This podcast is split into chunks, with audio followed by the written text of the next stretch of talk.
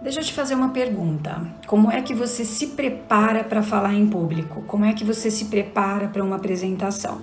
Seja uma reunião que você vai conduzir, seja uma live que você vai apresentar nas redes sociais, seja uma apresentação online, uma apresentação presencial. Como é que você se prepara? Eu vejo com muita frequência as pessoas que eu atendo, os clientes, dizendo que escrevem textos sobre o que vão falar.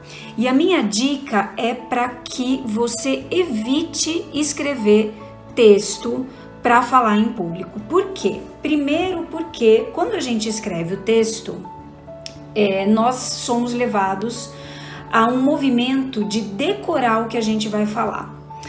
O decorar o que a gente vai falar pode nos levar muito facilmente até um branco na hora da apresentação, porque eu entro é, com a ideia de que eu tenho que falar exatamente aquele texto que eu decorei.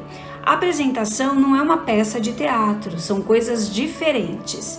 Então, qual é a dica para isso? A dica é que você coloque os pontos que você vai desenvolver na sua apresentação em tópicos, que você faça um outline. Então, se você vai começar se apresentando, em vez de eu escrever Oi, bom dia, o meu nome é Tatiana, eu coloco um tópico escrito apresentação pessoal. Então, eu sei que eu vou começar a minha apresentação fazendo a minha apresentação pessoal, dizendo quem eu sou.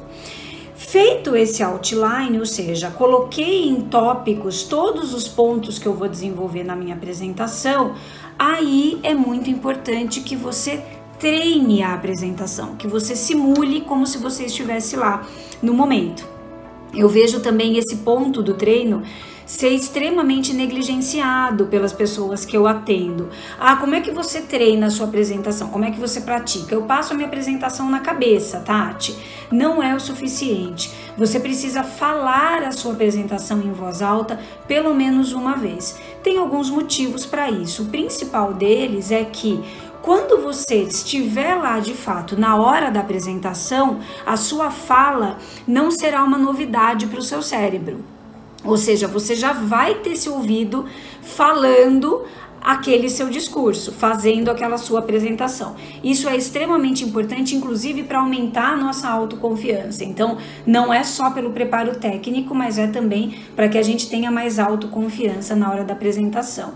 Então, não caia na armadilha de escrever um texto do que você vai falar, não caia na armadilha de querer decorar. Memorize o seu outline e treine a sua apresentação.